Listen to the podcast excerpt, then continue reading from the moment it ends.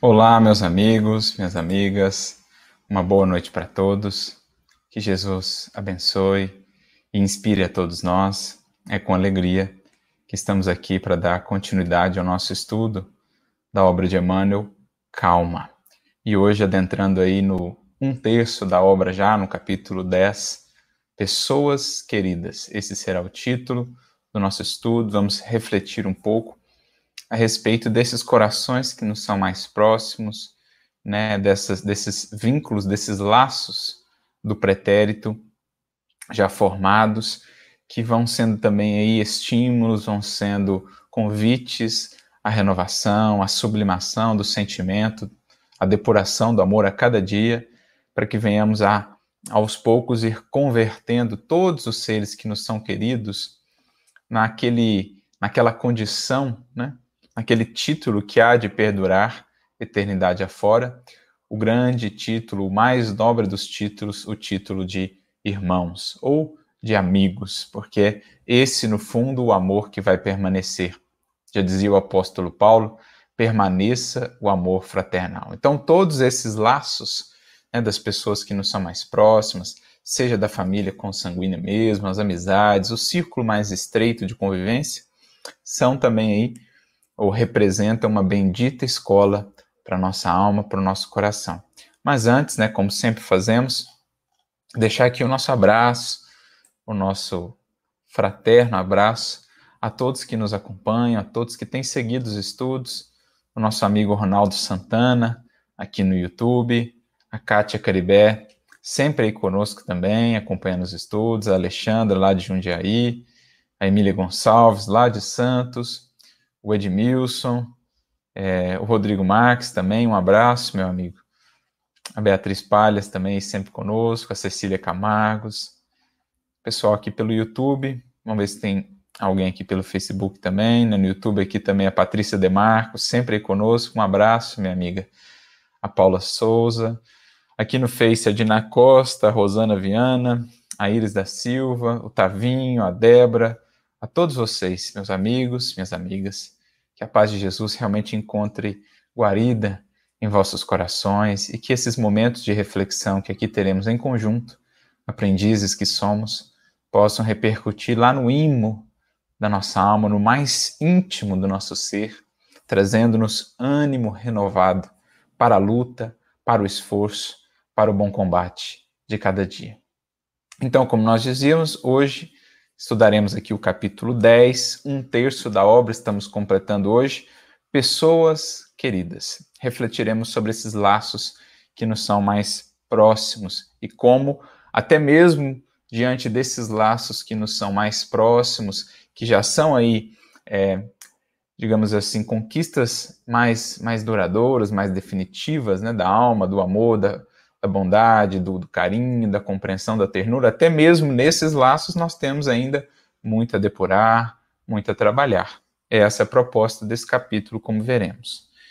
E Emmanuel começa dizendo o seguinte: Claro que já compreendes que a pessoa querida é um mundo à parte, muitas vezes com sentimentos e raciocínios muito diversos dos teus.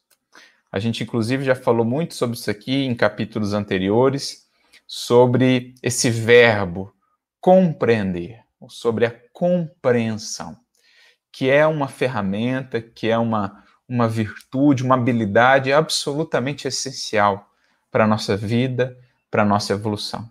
Porque se eu não consigo compreender as circunstâncias, as pessoas ao meu redor, eu não consigo colher recolher o que de ensinamento aquelas pessoas, aquelas circunstâncias têm a me proporcionar.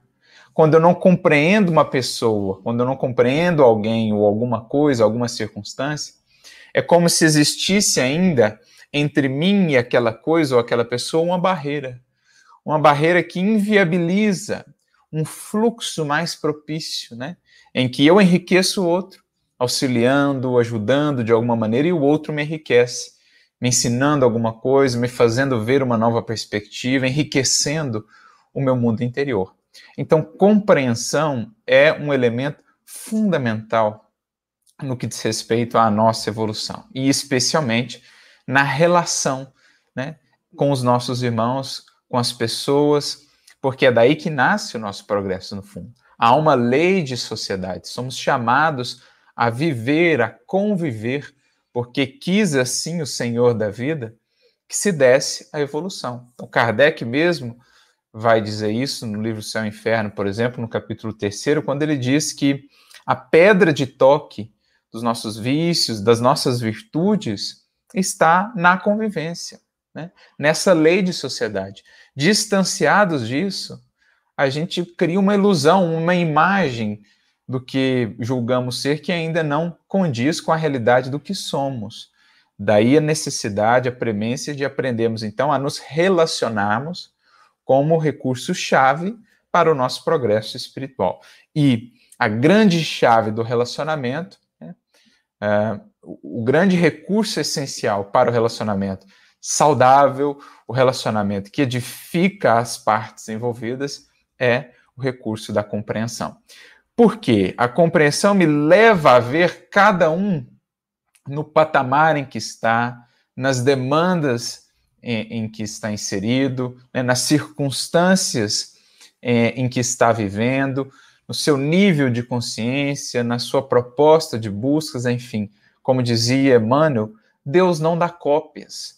E cada ser é um ser único, singular. Claro que nós partilhamos de uma origem comum, de uma destinação comum, somos todos espíritos, mas uma vez que fomos aí ou que alcançamos essa individualidade, né, essa, essa, uma vez que, que de fato adentramos esse reino da, da humanidade, em que passamos a ser conscientes de nós mesmos, a ter aí pensamento contínuo, passamos a exercer livre-arbítrio, somos de fato seres únicos, seres singulares, um mundo à parte. É essa ideia que está no Evangelho e que muitas vezes não foi muito bem compreendida, especialmente ao longo dos séculos, no âmbito da teologia, que levou muitos a pensarem que Jesus, então, seria na criação um ser diferente de nós. Claro que ele é diferente no sentido em que está muito adiantado, mas é como nós, um espírito. Foi criado, partiu do mesmo ponto de partida e busca as mesmas finalidades maiores da existência assim como nós outros, né? Mas a partir de um termo que está lá no Evangelho de João, quando o Cristo é chamado desse Filho unigênito de Deus, muitos então, e a partir de uma série de outras, né, é, abordagens ali no Evangelho que foram associadas a esse termo, criou-se a ideia então de que o Cristo ele é um ser à parte, ele é diferente de nós outros, que ele sempre foi um ser divino, e tudo mais que foi estabelecido na teologia tradicional. Mas não é assim que o Espiritismo vê. Como então podemos entender esse termo? Né? Por que, que Jesus é chamado de o Filho Unigênito? Ora, todos nós somos filhos, eh, digamos assim, de Deus em potencial. Todos nós temos os mesmos germens divinos que nós vemos no, no Cristo já desenvolvidos. Então, todos nós alcançaremos esse mesmo estágio, esse mesmo patamar em que o Cristo está. Mas no contexto do Evangelho, a expressão Filho de Deus vai ter um sentido diferente.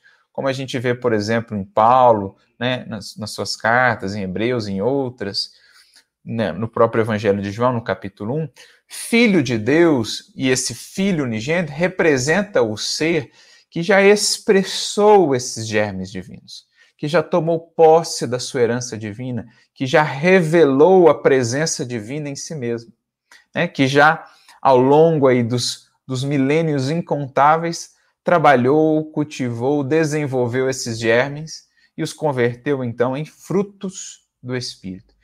Esse é o sentido de filho de Deus no Evangelho. Por isso, lá no capítulo 1 do Evangelho de João, ele diz que o Cristo veio proporcionar a todos que o acolhem a sua mensagem essa condição ou essa possibilidade de se tornarem filhos de Deus. Então nós somos filhos de Deus no sentido do evangelho em potencial. Claro que todos somos filhos dele porque fomos por ele criados, mas no sentido que a expressão tem, nós estamos ainda desenvolvendo essa filiação. Um dia alcançaremos a condição, então, de filhos com F maiúsculo, que é a posição do Cristo, aqueles que já comungam perfeitamente com a vontade, com a sabedoria, com a grandeza do Pai. E essa é a ideia, então, do unigênito, porque na Terra, o Cristo ele é singular nesse sentido. Dos espíritos que já pisaram na Terra, nenhum havia alcançado esse patamar que ele alcançou, de tamanha expressão dessa sua filiação divina. Então, ele é unigênito porque já expressou essa sua singularidade. E, naturalmente, cada espírito que chega a essa condição, é, embora né, a, aquilo que os, os aproxime, que são os mesmos valores da perfectibilidade relativa, cada espírito que chega nessa condição é um espírito aí é, unigênito, é um filho unigênito no sentido de que cada um percorreu um caminho. Né? Cada um tem uma história. Nós partimos do mesmo ponto, chegaremos à mesma finalidade maior, que é a comunhão profunda, perfeita com o nosso Pai, mas a história de cada espírito, os caminhos percorridos por cada espírito são únicos. Nesse sentido, cada um de nós é unigênito, né? porque nos foi dada justamente a possibilidade de escolher, nos foi dado o livre-arbítrio. É o que nós vemos da questão 114 em diante ali do, do livro dos Espíritos, quando Kardec trata com os Espíritos dos vários caminhos é, da evolução, né? Alguns que vão fazer melhores escolhas desde o princípio, outros que vão fazer piores escolhas mais desde o princípio, complicando muitas vezes, né? Fazendo mais curvas, outros que vão estar aí no caminho do meio, a maioria, dizem eles, vão estar aí nesse caminho intermediário, mas eles dizem, eles deixam claro que existem vários, vários, infinitos caminhos, e é isso que dá a singularidade de cada um de nós. Porque imagina só, se todos nós chegássemos ao final e fôssemos simplesmente idênticos, seríamos todos cópias uns dos outros. Né? Qual a graça existiria nisso? É um monte de robô produzido em série. Não é essa a ideia da criação divina. Somos todos espíritos que recebemos essa dádiva divina de escolher a partir do momento em que entramos aí no reino nominal e assim vamos construindo o nosso destino, a nossa história. Então, por isso que cada pessoa é um mundo à parte. Né? Muitas vezes com sentimentos e raciocínios muito diversos dos nossos. E se eu não faço um esforço mínimo né, de fazer esse movimento, de me aproximar do outro para entender melhor o seu modo de ver, de entender a vida, o que ele sente, o que ele busca, quem de fato ele é, eu sempre vou ficar naquela posição distanciada, muitas vezes julgando, condenando, porque eu olho de longe, quem olha de longe não enxerga de fato, não consegue ver em profundidade. Quem cria já essa barreira pela ausência da compreensão, não consegue ver o outro tal qual ele é, segundo aquilo que ele pode, né? Segundo aquilo que ele busca naquele momento.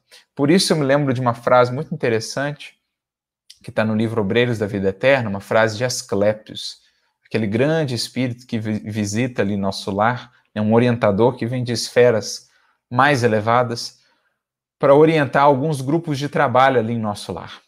E está lá no capítulo 3, né, o sublime visitante.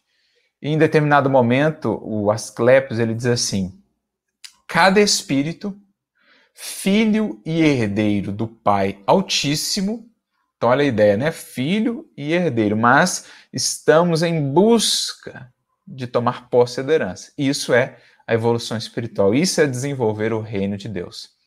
Então, cada espírito, filho e herdeiro do Pai Altíssimo, é um mundo por si mesmo, com as suas leis e características próprias. Somente o Cristo detém bastante poder para traçar diretrizes individuais aos discípulos. Olha que interessante isso. Né? Ele, nesse momento dessa fala, ele está dizendo, justamente orientando, que nós deveremos sempre, quanto mais conscientes estivermos, buscar como orientação para a nossa vida o Cristo. Né? Não nos compararmos aos outros, ao que os outros estão fazendo, aquilo, aquilo outro, porque a realidade do outro é diferente, a capacidade do outro é diferente. Agora, buscar o Cristo como o supremo orientador, porque só Ele né? Nessa comunhão que a gente vai desenvolvendo com ele, captando a sua inspiração, só ele tem suficiente, suficiente capacidade, abrangência de espírito e de sabedoria para traçar diretrizes individuais aos discípulos, porque só ele, como bom pastor que é no planeta Terra, conhece cada uma de suas ovelhas pelo nome. Como ele mesmo nos disse lá no Evangelho de João, no capítulo 10. E conhecer cada uma das suas ovelhas pelo nome, não nos enganemos, não é saber o seu nome, como você chama, Arthur, Beth, é, José, não, não é essa a ideia. Conhecer o nome no contexto bíblico, no contexto ali das escrituras, é conhecer a natureza do indivíduo, é conhecer a inteireza do indivíduo, porque o nome, ele era esse representante, ele representava as características mesmo do indivíduo, a sua vida, o seu mote existencial.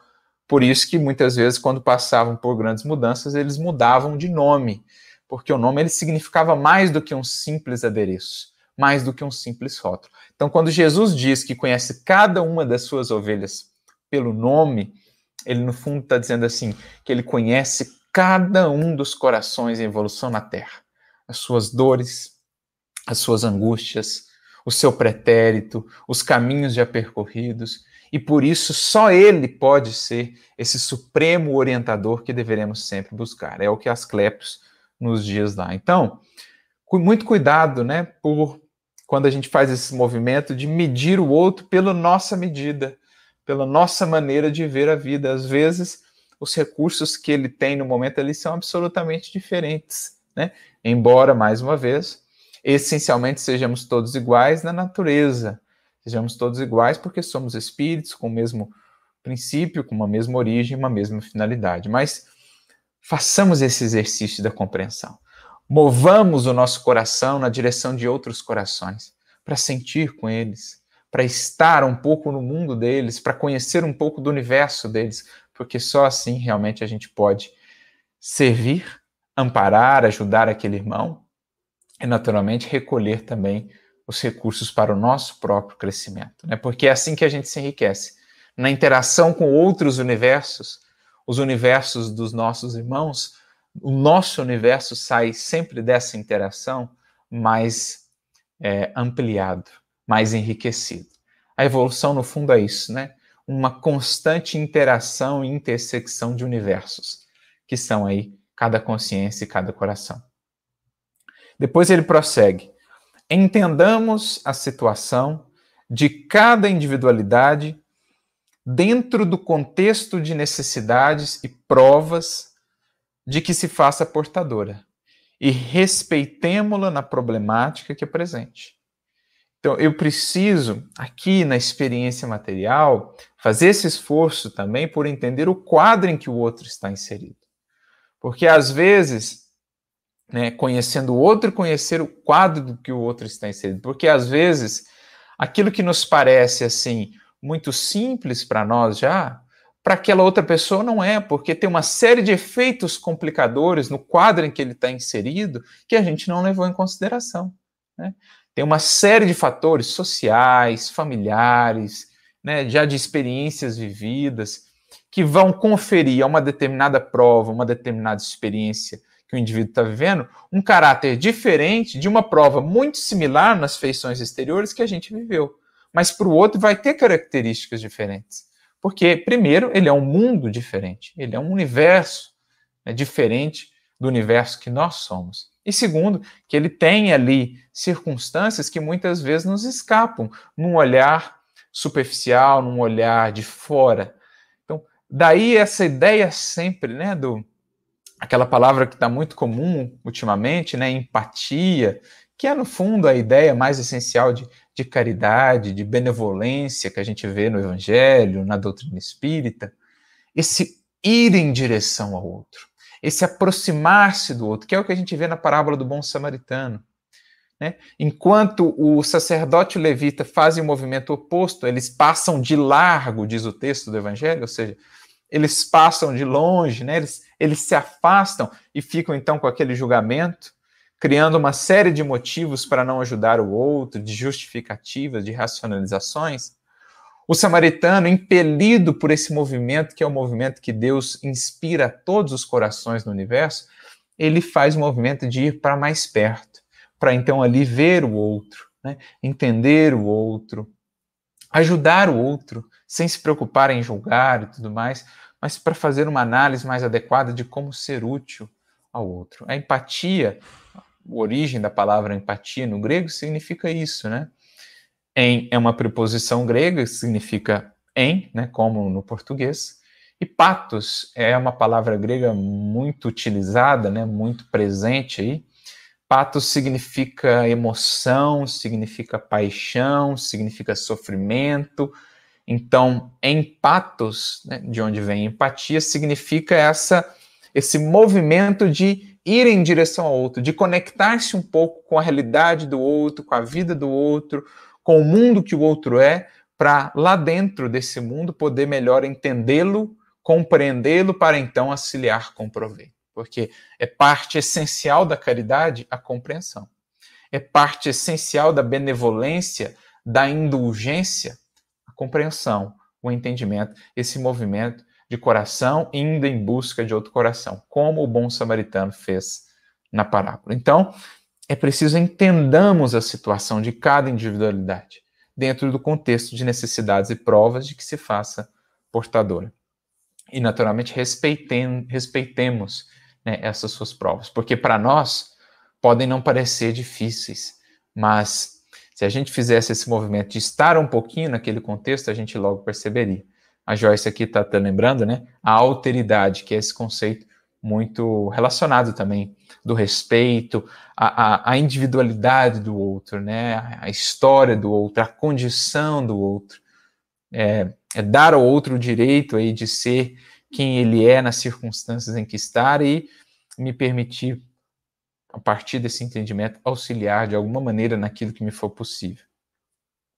Incentivemos os familiares queridos a fazerem o melhor de si mesmos sem, no entanto, desconsiderar-lhes a vocação para as tarefas mais simples.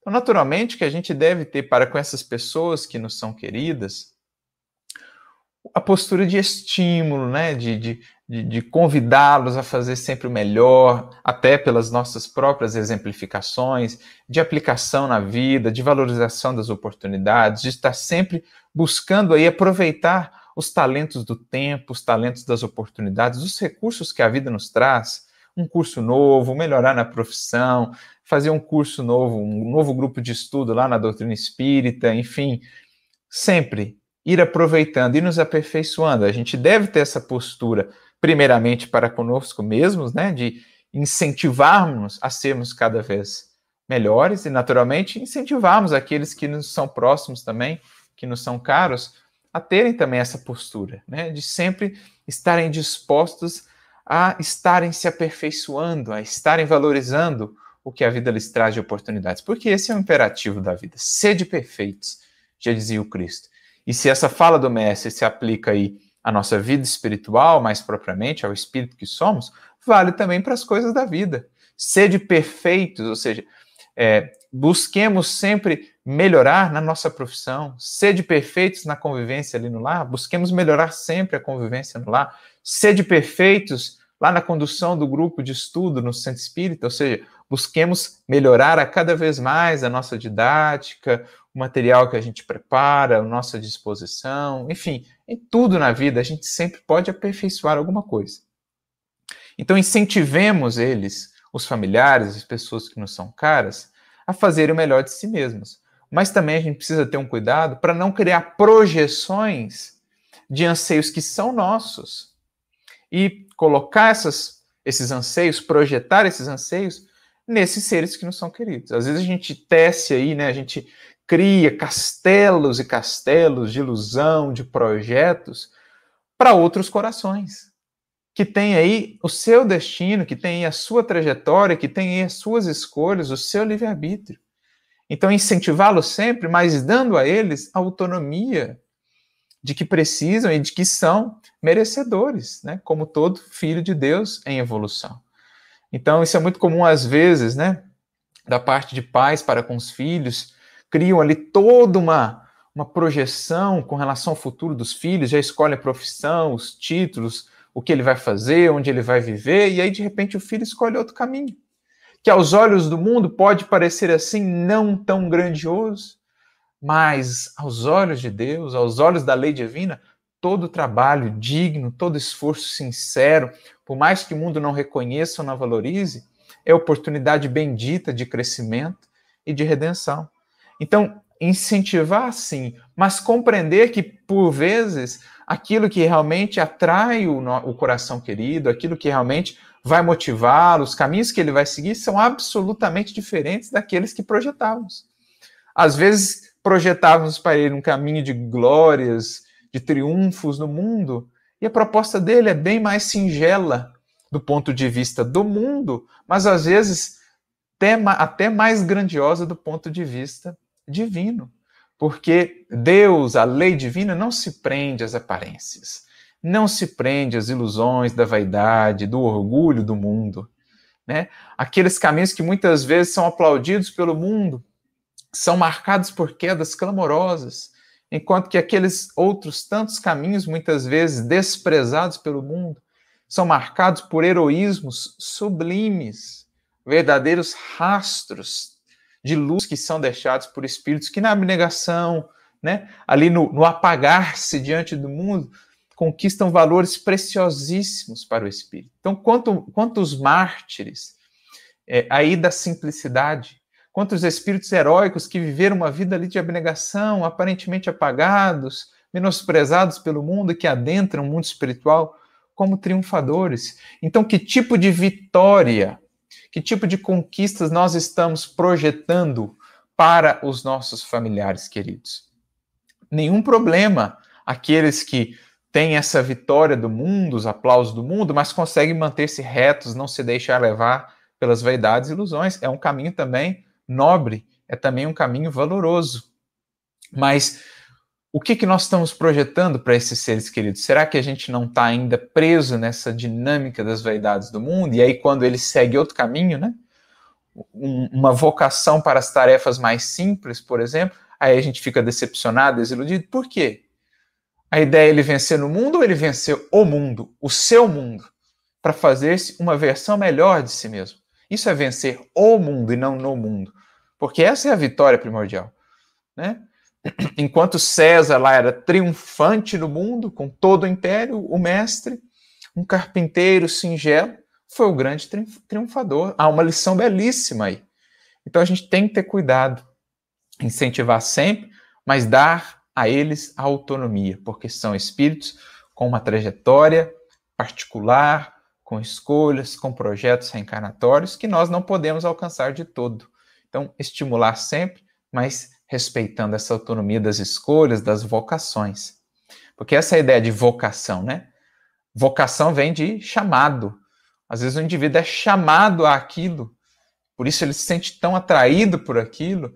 É, aos meus olhos parece uma, né, um desvio, parece uma loucura, mas o coração dele está sendo chamado àquela tarefa simples, singela, e às vezes ali grandiosidade que eu não consigo ver com os olhos da matéria, da carne. Atendamos ao imperativo do diálogo construtivo, em que as nossas sugestões de melhoria possam ser plenamente enunciadas. Então, imperativo. O diálogo é um imperativo da vida, mas não é qualquer diálogo. Diálogo construtivo a gente vê tantas orientações né, nas cartas, principalmente do Evangelho, as cartas de Paulo, de Tiago, sobre os cuidados com a palavra, né, com o verbo. Tiago mesmo vai falar muito sobre isso na sua epístola. Porque a palavra é vibração, o verbo é criador, é vida. Agora, ele pode destruir ou ele pode edificar. Ele é força, criadora ou destruidora mas a gente, quando busca alinhar esse verbo com a lei divina, com a brandura, com a benevolência, com a verdade, muitas vezes, né, dosada pelo amor, pela compreensão, quando a gente alinha o verbo com a lei divina, então ele é verbo criador, como o verbo divino, como Cristo, que era o verbo de Deus.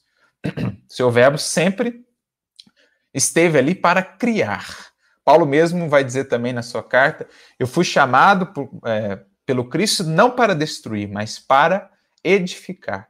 Então, quando o nosso verbo se associa à lei divina, ele é criador. Quando não, ele é destruidor. Ele destrói muitas vezes a esperança nos outros, a alegria nos outros, a, a estima muitas vezes, né? É, o ânimo, enfim. O não matarás não se limita apenas a não matar aí o corpo físico. O não matarás, o mandamento, se aplica também, Emmanuel tem uma mensagem nesse sentido, a não matar a esperança, a não matar o ânimo, a não matar a alegria, como estamos usando o verbo. Porque uma palavra distanciada desse verbo amoroso, ela mata. É, ela mata nesse sentido.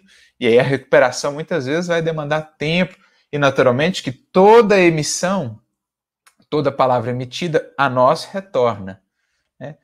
trazendo a colheita benéfica ou amarga daquilo mesmo que semeamos, das sementes que semeamos através do verbo. Então, imperativo do diálogo construtivo. O diálogo destrutivo, né, a crítica ferina, jamais é ou será o imperativo da lei divina ou da criação. Né? Nós nunca somos uh, uh, chamados a falar para destruir, para diminuir, para desprezar, para menosprezar. A gente lembra até a fala do Cristo. Lá no Sermão do Monte, no capítulo 5, ouvistes o que foi dito, né? E ele falando ali da, da, da palavra, em determinado momento ele diz assim, né? Aquele que disser ao seu irmão raca será digno de juízo. Aquele que chamar ao seu irmão de louco, ou seja, aquele que agredir até mesmo verbalmente o seu irmão, estará sujeito às consequências dolorosas, porque o verbo é uma força é, criadora. Então, jamais somos chamados a usar essa faculdade para destruir. É, por mais justificativas que criamos, não, mas eu precisava falar daquele jeito, fala, não.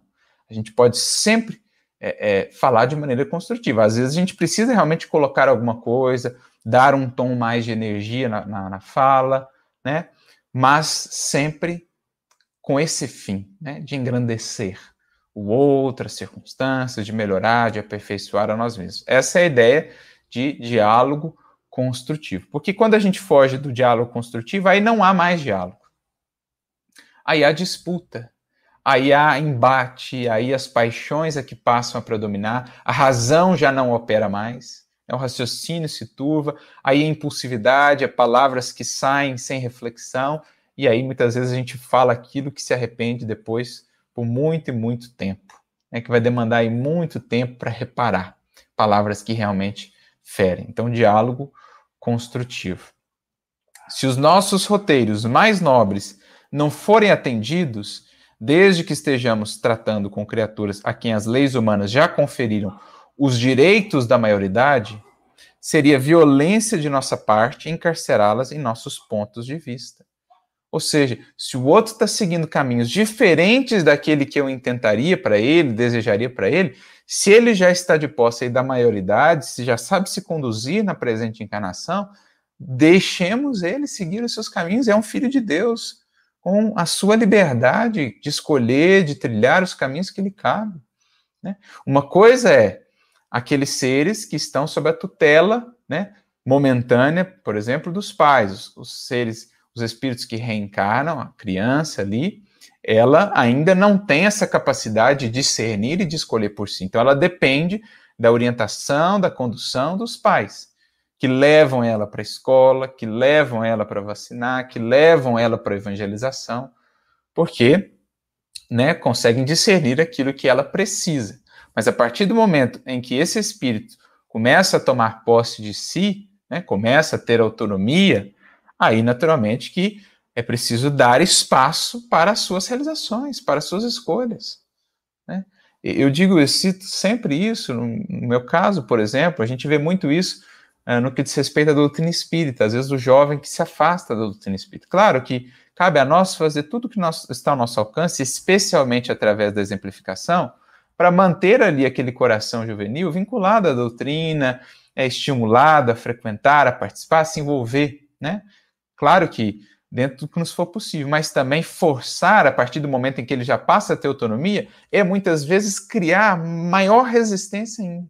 é distanciar muitas vezes mais ainda o seu coração daquela, daquela proposta, porque se não há uma adesão espontânea a partir do momento em que se passa a ter maior autonomia, a doutrina de fato ainda não alcançou, ainda não conquistou o coração. Né? Então, para que a doutrina de fato possa transformar um coração, o coração precisa estar buscando ela também. Então, foi o que aconteceu comigo, né? No momento aí da, da minha jornada, até quando eu não tinha aí essa autonomia, mamãe me conduziu e agradeço profundamente a ela por ter me levado à evangelização, por ter me apresentado o espiritismo. Chegou um momento em que passei a ter um pouco mais de autonomia, né, quando a gente vai entrando ali na juventude, e ela então disse: "Agora você pode escolher". E eu escolhi me afastar. Fiquei 10 anos mais ou menos distante da doutrina espírita. E ela respeitou esse momento. E o quão importante foi isso, ela ter respeitado esse momento, Claro, vez por outra trazia o assunto à tona, me dava aqui ali um livro, conversava, mas sem nunca forçar, porque entendia que em forçando criaria ainda maiores resistências. E então, no momento, né, em que o próprio coração sentiu a demanda, a necessidade, eu então retornei, porque já havia aprendido também lá na infância onde buscar. Daí a importância do primeiro trabalho lá junto à infância, que vai ser depois aquele oásis, aquele porto seguro que aquele coração vai saber buscar quando se sentir atraído, quando se sentir chamado àquela experiência ou a outra experiência espiritual, né? Que é também muito importante para a jornada do espírito. Então, em respeitando, em dando essa autonomia, ela facilitou esse retorno. Agora, se há um movimento ali de imposição muito sistemática, muitas vezes se cria uma tal resistência que depois o, o outro coração vai resistir a retornar só para não ceder, só para não dar o braço a torcer. Então percebem? Se ele entrou já no âmbito da maioridade, no âmbito das escolhas, respeita. Deixa, a sementeira foi feita, segue sendo feita pela exemplificação, pelo testemunho diário, mas é um coração livre para escolher os seus caminhos, até mesmo outras experiências religiosas, outras buscas, a ausência disso, mas a vida também conduz. Né? E ele, por si mesmo, é um espírito que tem de construir o seu próprio destino. Planejamos aventura conjugal para nossos filhos enquanto na terra. Entretanto, na hipótese de haverem nascido para uniões de resgate difícil, seria perigoso compeli-los à fuga do caminho a percorrer. Então, aqui é um assunto delicado, né? porque nós sabemos que no clima da conjugalidade, de um modo em geral, né, nós temos ali compromissos pré-estabelecidos antes da encarnação, compromissos de resgate, de aprendizado, que nem sempre são tão simples assim. Nem sempre nós temos almas já muito simpáticas, muito afins, muito harmoniosas. Por vezes há ali um grande chamado à paciência, à compreensão, à misericórdia, né? a perseverança. Então, somos chamados, os que vemos de fora, a incentivar a edificação, o crescimento daqueles que estão envolvidos no processo. Não somos chamados a ser aqueles que vão criar ainda mais dificuldades né, na, naquele processo de desenvolvimento, de aprender a conviver, enfim. É preciso muito cuidado no que diz respeito aí à conjugalidade, porque muitas vezes são processos que realmente são desafiadores, mas que são processos muitas vezes importantes de aprendizado. Claro que por vezes, né, mesmo com esse compromisso pré-estabelecido, uma das partes ou duas, as duas partes vão, digamos assim, desertar provisoriamente desse caminho em paralelo, vão se afastar esses caminhos, mas mais adiante haverão novamente de se encontrar para os necessários reajustes, para as, as necessárias é, é, transformações, mas, de modo geral, cabe nos incentivar o aproveitamento das ocasiões, das oportunidades, porque ninguém entra nesse âmbito né, da, da conjugalidade, da formação de um lar, de um núcleo familiar, de todo ao acaso, né, sem, sem aí que forças maiores, sem que projetos estejam elaborando por trás disso. Então, a gente vê muito isso nas obras de André Luiz, por exemplo, no livro Sexo e Destino, que eu acabei de reler. É uma obra muito interessante nesse sentido, que fala justamente desses processos de reaproximação de corações no clima aí da família, né, da conjugalidade. E, e, é muito interessante a história, se revela mais ao final da obra todo o planejamento que havia sido feito, né, tendo em vista os vínculos do pretérito. Mas no primeiro momento parece que tudo ali ia degringolar, que tudo ia se perder naquele projeto familiar. Mas graças ali à transformação de um indivíduo que soube bem conduzir, que soube renovar-se, ele que havia se equivocado muito, e graças ao esforço incansável da espiritualidade, a gente vê a reconfiguração daqueles corações que haviam vindo juntos ali, né, no clima familiar, a gente vê aquela reconfiguração para que algo pudesse ser feito em termos de, de renovação, de, de melhoria, de aprendizado. Então é preciso que a gente incentive sempre a valorização da oportunidade. Se estamos juntos no núcleo familiar, busquemos aproveitar a oportunidade, busquemos diminuir aí as dificuldades, busquemos investir em brandura, em compreensão, em misericórdia, em paciência. Se uma das partes, de fato, deserta de todo e parte, né, para caminhos realmente de muitos equívocos, de realmente comprometer os caminhos do outro pelas vias da agressividade ou da violência, aí muitas vezes há que se buscar esse caminho aí, né, de, de separar momentaneamente essas trajetórias, que mais tarde serão novamente entrelaçadas pela dinâmica da vida. Um outro livro que trabalha um pouco isso, nesse caso de um, de um projeto né, que foi adiado, foi postergado, um, um reajuste, é o livro Ação e Reação. Se eu não me engano, no capítulo 13 ou 14, nós temos lá o caso de um desses projetos né, familiares que não deu certo ali porque uma das partes desertou. Então houve de fato o afastamento, mas aí os benfeitores falam lá com o André Luiz, né? Olha, mais tarde vai ter que existir o entrelaçamento de novo para que possam prosseguir nessa tarefa de reajuste. Se eu não me engano, é alguma coisa assim, é Resgate Interrompido, o título do capítulo. Conta a história lá de Ildeu, sua esposa, a família ali, e ele acaba se equivocando, desertando do compromisso. Então, a, desvinculação, né? Mas os espíritos deixam claro que mais tarde é preciso depois reajustar. Então, saibamos investir na oportunidade que nos é dada. Por mais difícil que nos pareça, saibamos investir, saibamos valorizar para realmente é, libertarmos né, de mais uma, uma, uma amarra, de mais um empecilho, de mais um peso que muitas vezes nos, nos dificulta a caminhada, para que saibamos transfundir os laços em laços de mais harmonia, que nos possam impelir mais adiante com mais presteza. Estimaríamos honorificar descendentes amados com os títulos acadêmicos do mais alto porte.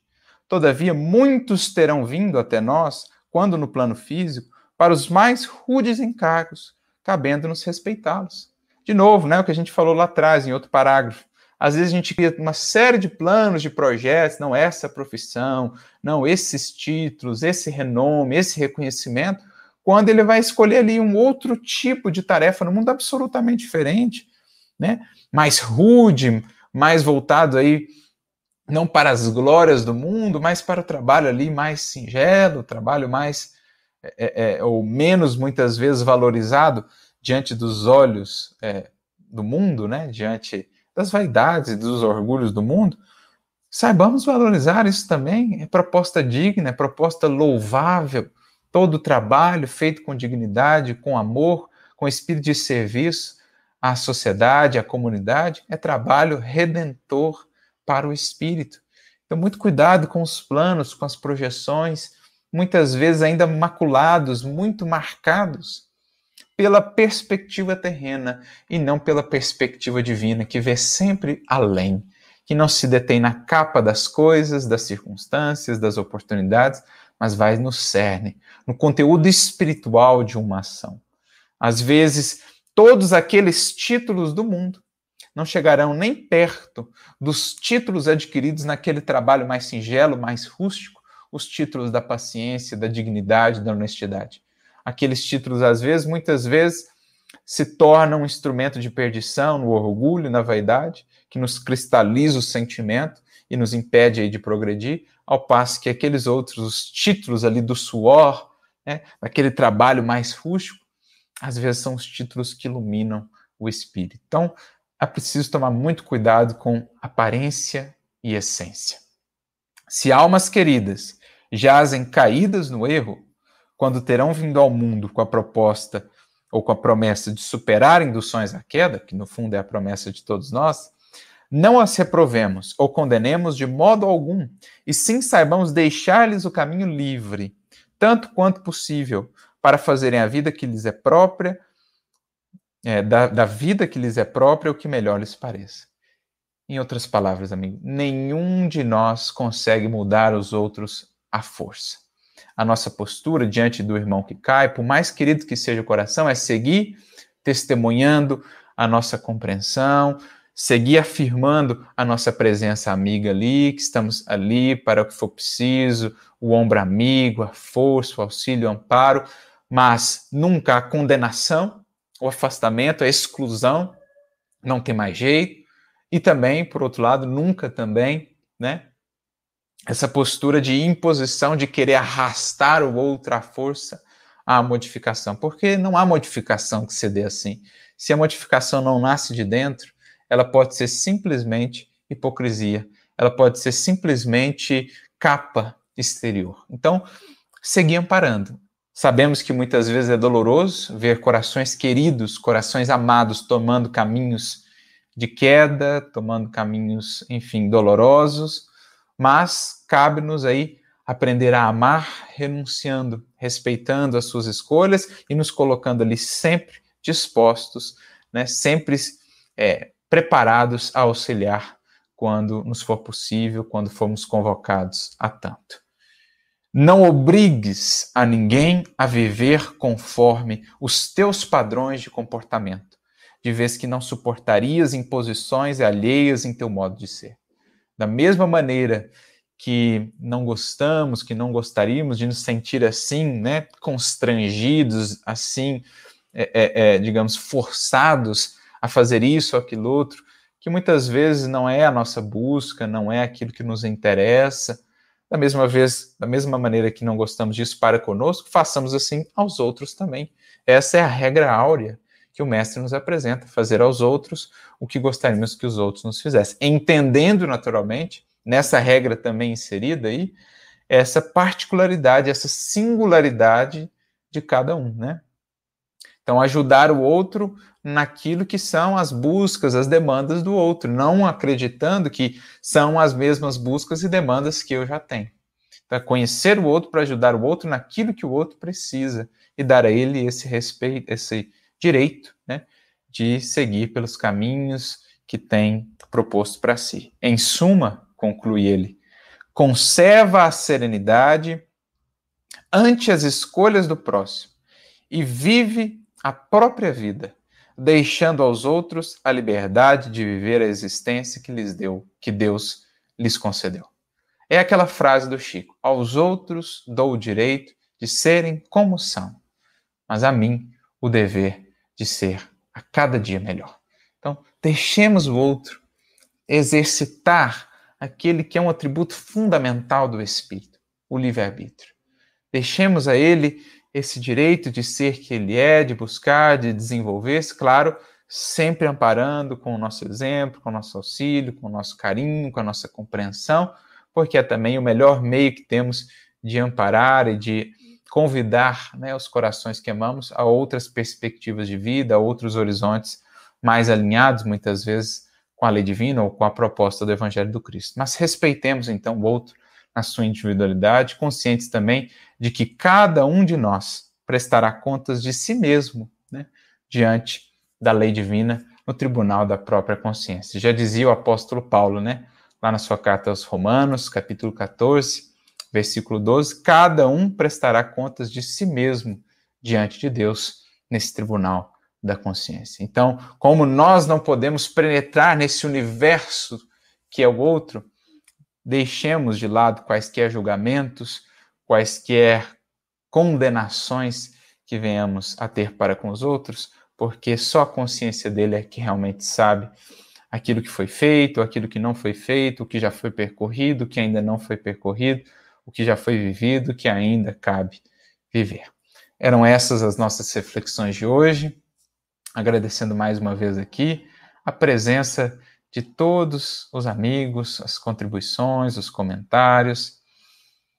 É, o Rodrigo Marques diz aqui, né?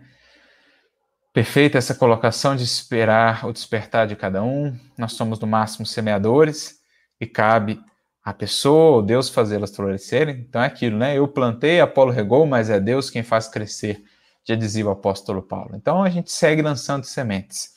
As sementes das palavras, as sementes da, da vida, né, que irradia através da exemplificação e dos gestos, mas o tempo aí é o tempo de cada um, regido também pelo tempo de Deus.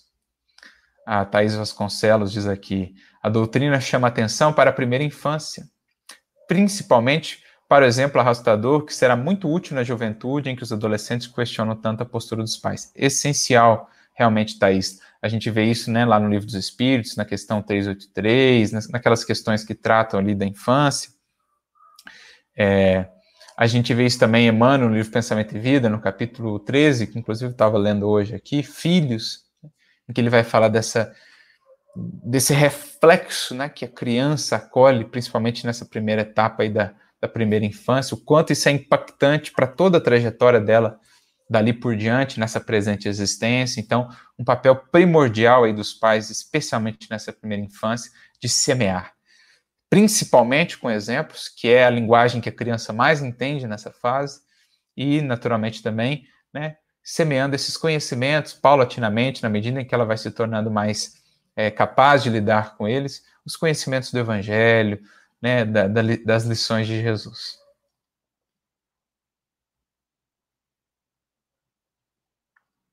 O que mais aqui?